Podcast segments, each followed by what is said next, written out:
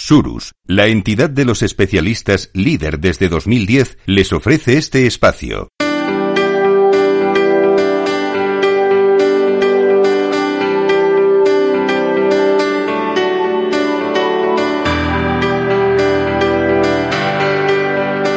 Capital, la Bolsa y la Vida, con Luis Vicente Muñoz.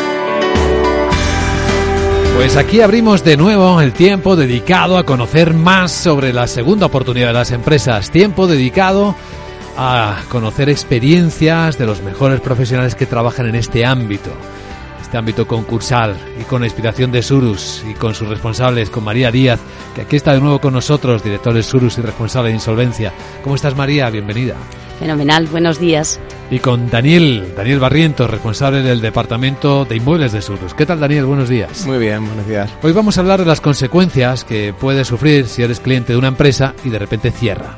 Hay muchos casos eh, que todos conocemos.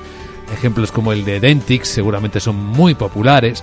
Nuestro invitado especial a este programa es Diego Castro Pardo, es socio fundador de DICAP Abogados. Diego, bienvenido, ¿cómo estás? Fenomenal, muchísimas gracias por la invitación y deseando hablar sobre esta materia. Bueno, Diego es licenciado en Derecho por la Universidad Autónoma de Madrid, también tiene su máster en Asesoría Jurídica de Empresas en el Instituto de Empresa, está especializado en materia concursal, 12 años ¿eh? en KPMG Abogados como abogado procesalista en el ámbito civil y mercantil y administrador concursal, así que la experiencia personal de nuestro invitado es extensa, puede hablar con conocimiento de causa de estas materias.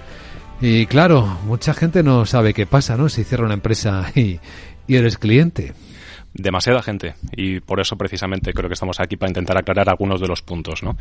Eh, lo primero que, me gustaría decir es que nos ha llegado al despacho, nos han llegado varios supuestos de, gente eh, bastante agobiada, eh, afectada, pacientes afectados por, en este caso en concreto es una clínica estética que presta servicios de estética dentro de esos servicios de depilación láser, es su, digamos, su especialidad, ¿no? Su core business. Y, me dice, oye, Diego, ¿qué, hago? ¿Qué, ¿Cómo puedo reclamar? Porque han cerrado, nadie me coge el teléfono, nadie me recibe personalmente, nadie me contesta un correo electrónico, no sé qué hacer. ¿Qué hago, no? Bueno, lo primero que tenemos que decir es que mm, intentar tranquilizar a esta persona y decirle que han podido suceder tres cosas desde el punto de vista jurídico, digamos, ¿no? Uno, lo que podemos denominar el, antiguo cerrojazo, cierre de hecho o cierre de facto, que es cuando la empresa pues ha pegado el perseazo, se ha ido y no hay forma de contactar con ellos y ahí podría surgir una serie de responsabilidad frente al órgano de administración. Esto sucede, aunque sucede menos que el tercer caso que pondré. El segundo caso es una disolución o liquidación mercantil, esta disolución y liquidación mercantil se puede hacer bien, se puede hacer de conformidad con lo que dispone la ley de sociedades de capital, pero se puede hacer mal. ¿Cómo se hace mal?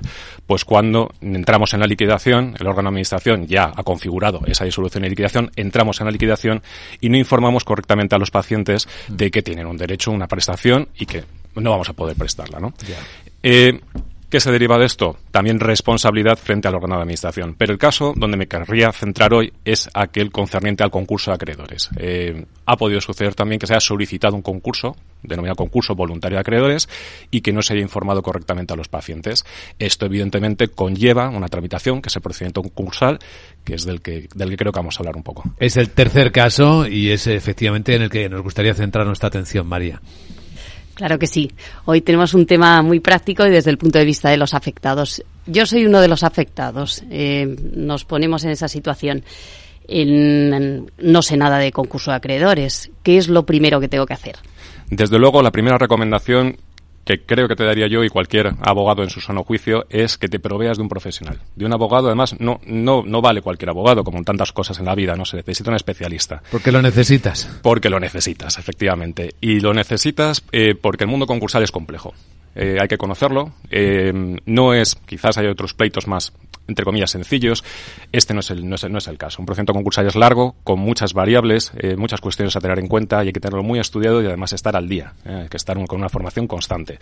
Por lo tanto, primera recomendación, proveerse de un abogado especializado en la materia, la materia concursal una vez que ya tenemos ese, ese abogado o abogada, eh, la primera actuación de contenido procesal que habría que hacer no sería directamente en un juzgado, sino una, mm, lo que llamamos una reclamación extrajudicial. Esa reclamación extrajudicial, la forma que tiene que tener es la de una comunicación fehaciente. ¿Qué significa comunicación fehaciente? No tiene por qué ser un burofax, pero desde luego es el medio recomendado, el que recomiendo yo, vamos pero eh, por comunicación fehaciente podemos entender también un correo electrónico que ha sido respondido por la clínica que nos, no nos presta el servicio, ¿no? ¿Y qué tenemos que hacer con esa comunicación? Pues evidentemente identificarnos correctamente, decir que tenemos unos servicios contratados y en su caso aportar los justificantes de pago por ese servicio y alegar, pues lógicamente, que no nos los están prestando como debía ser. ¿Un WhatsApp respondido sirve? Por supuesto. Sí, sí, por supuesto. Eso, de hecho, eh, ya, ya, empieza a haber sentencias que hacen referencia a ello. Es una comunicación escrita y además contestada, por lo tanto es fehaciente en, en, en, su, en su plenitud.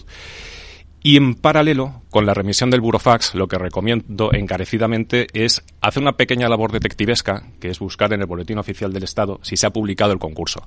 Hasta hace no muchos años esto era bien fácil. Cualquiera ponía la empresa, la Organización Social, SA, SL, eh, en, en, la barra de Internet, en el buscador, ponía concurso, ponía BOE, daba intro y salía el nombre. ¿Qué ocurre? Pues que de unos años para acá ya no es tan sencillo, pero bueno, el, el truco, diga, digamos, está en entrar dentro de la página del Boletín Oficial del Estado del BOE y concretamente la parte de los edictos judiciales. Una vez que entramos ahí, hay un apartado que se denomina texto libre, pues hacemos la misma operativa. Ahí metemos, incluimos la denominación social, damos a intro y vemos si se ha publicado ya el auto, el famoso auto de declaración del concurso, del que ahora hablaremos porque es bastante importante. Sí, vamos a hacerlo muy práctico y le agradecemos mucho a Diego pues porque esto es una guía de verdad útil.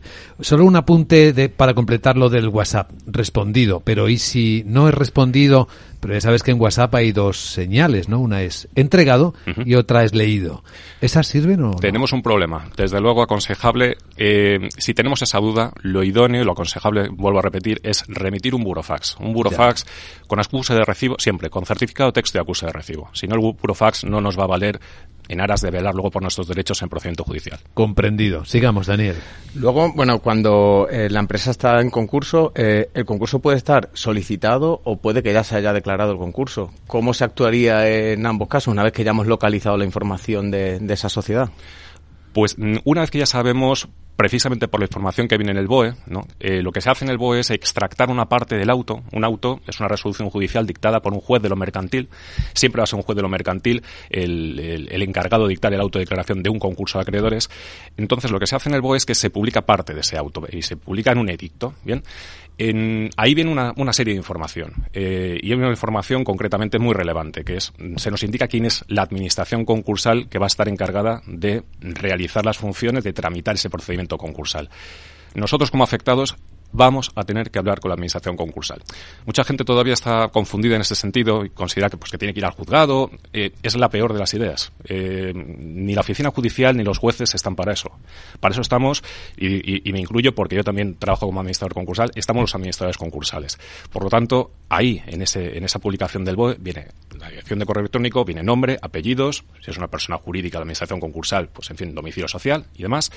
Y, fundamental, ya de inicio, en cuanto sepamos que ya se declara el concurso de acreedores, remitir, remitir a la dirección de correo que, del que nos ha, de la que nos han proveído, ¿vale? desde la administración concursal, pues nuestro malestar. Eh, ¿Qué significa esto? Pues que tenemos que enviar una, lo que se denomina una comunicación de crédito. ¿eh? Una comunicación de crédito eh, decente. ¿Con qué me refiero con decente? Eh, tenemos que identificarnos correctamente, nombre, apellidos, DNI, remitir el contrato que hayamos firmado y los justificantes de pago de, de la de prestación que de las prestaciones que hayamos recibido y de las que estén pendientes de recibir. Todos los datos posibles, ¿no? Ayuda. Efectivamente. Eh, esto tenemos que hacerlo con celeridad. Si bien es cierto que la ley recoge un plazo de, de un mes, que, que, disponemos de un mes desde que se publica en el Boletín Oficial del Estado el famoso edicto que recoge el auto de declaración del concurso, yo lo que recomiendo es hacerlo cuanto antes. ¿eh? Los administradores concursales tienen mucho trabajo, eh, hay, suele haber muchos perjudicados en ese tipo de procedimientos, entonces cuanto antes reciba esa información, antes va a poder atenderla. Así ¿Pero hay que, plazos? ¿Tiene plazos de riesgo de quedarse fuera? Tiene plazo, no tanto de, de, quedarse fuera, tiene un riesgo de lo que denominamos mm, en el mundo concursal de que se subordine ese crédito. Es decir, cuando un crédito no se ha comunicado en tiempo y forma, es decir, en un mes desde el, la publicación de autodeclaración del concurso, si no está recogido en contabilidad ese crédito, podría, el administrador concursal está eh, en su derecho, de conformidad con la normativa concursal, podría subordinar el crédito quizá, no sé, si queréis entramos en ello, pero la subordinación del crédito, desde luego, y, y ya no está un poco a hincapié a, a, a, pues a entender de qué nos estamos refiriendo, es eh, minusvalorar, minusvalorar nuestra posibilidad de cobro en el concurso. Vamos a cobrar difícilmente. Eso lo entendemos todos. Eh, María. Mm, llegados a este punto en el que ya hemos eh, confirmado que está en concurso de acreedores, eh, hemos tomado los datos del administrador concursal, le hemos remitido la información en plazo, como hemos dicho, dentro de ese mes, y eh, tenemos ya nuestro experto a nuestro lado, ¿no? Que sería o bien, bueno, pues un profesional que, que conozca el proceso, ¿no? A partir de ahí, ¿cuáles serían los siguientes pasos? Y Mm, incluso un punto anterior. Eh, si no nos contestan desde la administración concursal y no hemos recibido esa confirmación de esos WhatsApp o esos mensajes y comunicaciones, eh, ponemos una denuncia. ¿Tendría sentido? O... Esta pregunta me parece muy interesante. Em, yo para nada soy partidario de plantear denuncias o demandas. Denuncias sabemos que van por el cauce de, la jurisdicción penal, demandas por el cauce de la jurisdicción civil. Ni una ni otra, ni uno ni otro son buenos cauces eh, en paralelo con un procedimiento concursal. ¿Por qué? Porque como decimos los que nos dedicamos a este, a este mundo, ¿no? Em, el procedimiento concursal tiene visa atractiva. Una vez abierto dicho procedimiento, todo lo que queramos hacer frente a la compañía concursada tiene que estar en torno al procedimiento concursal, es decir, dentro del procedimiento concursal. Mm, por lo tanto, presentar una demanda en un juzgado de primera instancia, presentar una denuncia en un procedimiento penal. El procedimiento penal, bueno, se podría llegar a tramitar, pero por una cuestión de que en su momento se declarase la prejudicialidad penal con respecto del concurso. Esto complica la situación. Hay que ir caso por caso, como además dicen los jueces, pero mi recomendación con carácter general es la de ceñirnos al procedimiento concursal. Podría darse un supuesto eh, en el que se podría tramitar un procedimiento en paralelo con el, con el concursal, pero no es aquel mm, procedimiento iniciado por uno de los pacientes afectados, sino uno muy concreto, y es pongamos el supuesto de un paciente que ha solicitado, eh, por ejemplo, en una clínica dental, ¿no? Sabemos que los tratamientos eh, dentales son bastante caros y un, paciente pues necesita financiación externa. Solicita 12.000, 15.000, 18.000 euros a un, a un banco. Este banco suele tener eh, pues algún tipo de convenio con la clínica dental y lo que ocurre es que si la clínica dental va a concurso de acreedores, el paciente se queda sin recibir los servicios, pero tiene que pagar la cuota frente al banco. ¿Qué ocurre? Que el banco puede iniciar un procedimiento, entre comillas, en paralelo al procedimiento concursal, porque la concursada no es parte en ese pleito. Ese pleito se va a dilucidar ante un juzgado de primera instancia y lo que va a hacer el banco es reclamar los impagos. Aquí es fundamental tener en cuenta, porque esto existe, esto se da en la práctica, pero muchos pacientes desconocen su derecho a no pagar esos, ese préstamo cuando no está recibiendo el servicio. Eh, no voy a entrar mucho en ello, pero vamos, simplemente hay que tener en cuenta el, artículo 29 de la Ley de Contratos de Crédito al Consumo, que recoge los requisitos que tendría que cumplirse para que este paciente afectado, ya digo, pudiese librarse. Eh, Diego, nos queda un minuto. ¿Algo importante que no se nos quede en el tintero sobre esto? Y cobramos y no cobramos, eso es importante. Eh, o sea, ¿nos devuelven el dinero? Eh, vuelvo ahí a, la coletilla de hay que ir caso por caso, ¿vale? desde luego, mm, hay que mm, hay que proveerse un especialista en la materia. Es muy difícil cobrar en un procedimiento de este tipo si se va sin un especialista. ¿vale? Esa es la, recomendación. Si se cobra o no se cobra, sería muy valiente mm, por mi parte decir sí 100%, porque, y además sería un mentiroso. ¿eh? Esto no es así. Hay que, hay que analizarlo y hay que ir con, cautela. ¿vale? No, sé si, había otra... Si queda algo más en, un en el último minuto. En el último... Importante. Eh, importante. Eh, una vez que se declare el concurso, que digamos a nuestro abogado que insta la resolución del contrato. Eso es fundamental. Y a ser posible que acredite que el incumplimiento del contrato ha sido posterior a la autodeclaración del concurso, porque así nuestro crédito, siempre y cuando haya dinero en la empresa, podría cobrar en mejores condiciones que si la resolución contractual, o mejor dicho, el incumplimiento contractual es previo. Por una cuestión de que sea un, crédito eh, calificado como crédito contra la masa, que son mejores, dentro de lo que cabe, a un crédito concursal ordinario que tiene un, difícil cobro. Se nota mucho la experiencia de Diego Castro Pardo en este asunto que nos ha que hemos ocupado hoy en el espacio Consurus dedicado a las consecuencias cuando eres cliente de una empresa que cierra y te puedes encontrar sin saber qué hacer. Pues ya sabemos qué hacer. Gracias Diego por acompañarnos. A vosotros faltaría más. Gracias a María Díaz y a Daniel Barrientos y hasta el próximo programa. Muchas gracias. Muchas gracias.